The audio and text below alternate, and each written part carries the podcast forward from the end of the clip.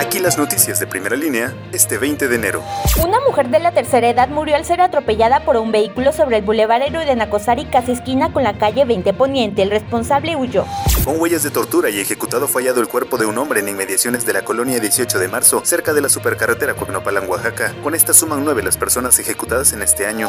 Alrededor de 5 millones de pesos será el monto que se invertirá para la rehabilitación y construcción de 50 módulos de seguridad en Tehuacán, pero todo esto hasta mediados del 2023. Duras críticas lanzó el Partido Acción Nacional contra el gobierno de Tehuacán al considerar que el tema de inseguridad ha rebasado todos los niveles, además de que la ciudad se ha convertido en un basurero.